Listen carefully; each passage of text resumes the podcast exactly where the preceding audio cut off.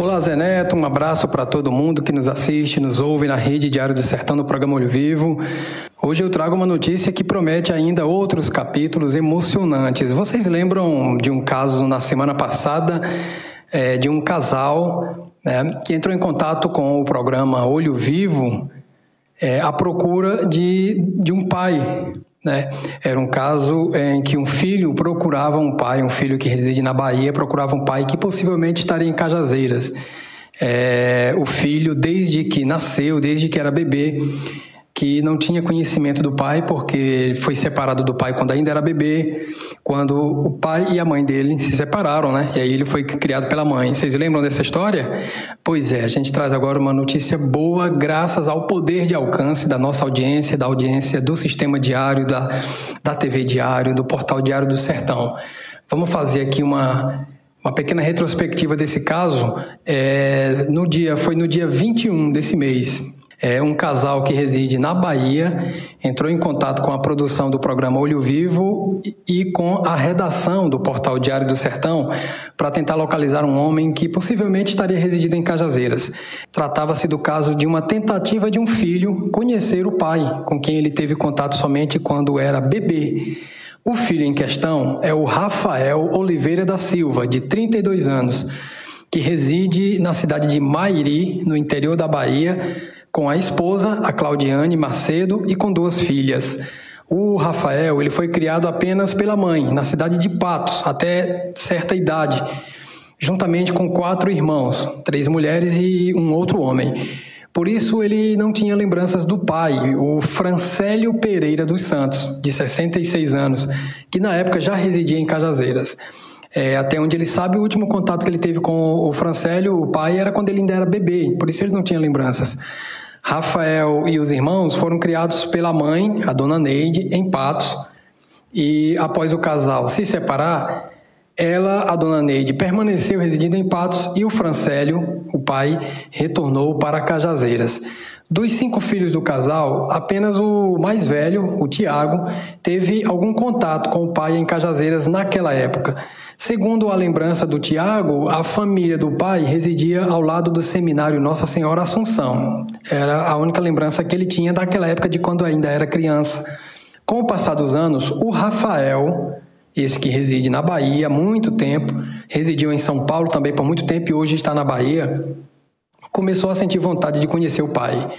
Foi então que a sua esposa, a Claudiane, ajudou nessa missão, entrando em contato com o Sistema Diário do Sertão para utilizar o alcance da audiência da TV e do portal, a fim de que alguém, ao assistir e ler a matéria, entrasse em contato para passar informações sobre o paradeiro de Francélio, sobre Francélio, melhor dizendo. O plano acabou dando certo. Graças à repercussão da reportagem, várias pessoas entraram em contato rapidamente com Claudiane e com Rafael, inclusive irmãos dele, que ainda moram na Paraíba.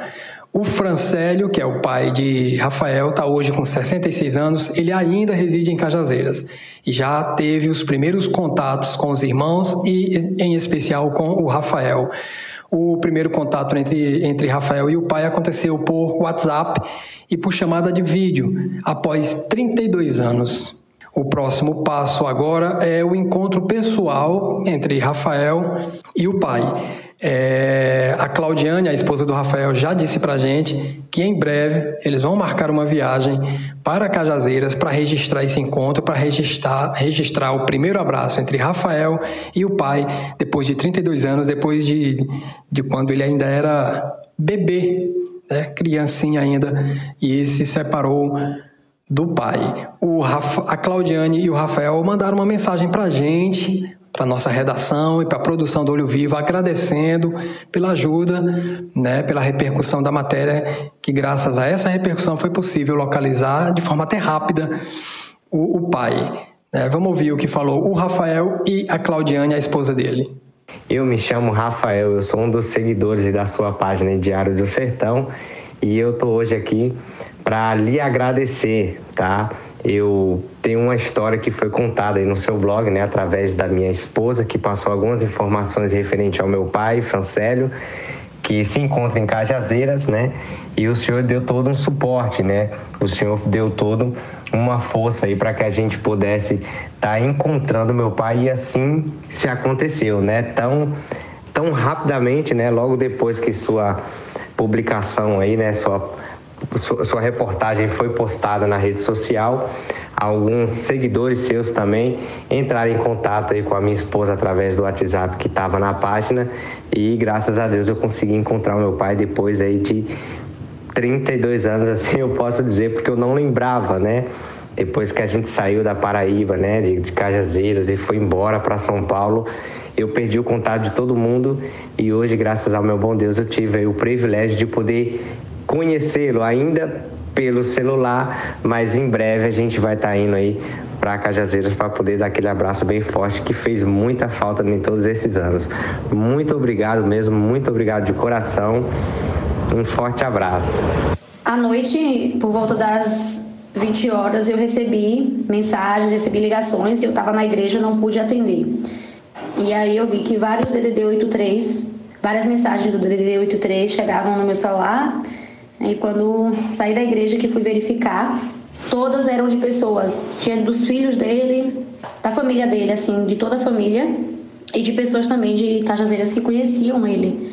E aí, dizendo que conhecia, se eu já tinha entrado, conseguido entrar em contato, né? Então, assim, graças a Deus foi bem, foi bem rápido e nós conseguimos.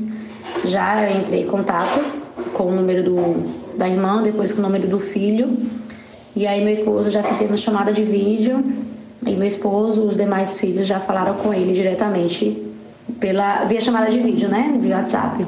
E todos já se falaram, já estão em contato. Tá bom? Muito obrigada a vocês aí da equipe do, do Diário do Sertão. E muito obrigada mesmo para vocês e que Deus abençoe, continue abençoando e que possam assim fazer novos encontros, novos novas pontes, né, entre famílias que estejam desencontradas e que Deus abençoe o trabalho de vocês, viu? Muito obrigada mesmo. Pois é, meus amigos, final feliz dessa história. O filho, o filho conheceu o pai, teve o primeiro contato. Claro, falta conhecer pessoalmente. E esse encontro em breve vai acontecer e a gente vai registrar esse encontro quando ele acontecer. Amanhã a gente, a gente traz mais notícias. É um abraço a todos.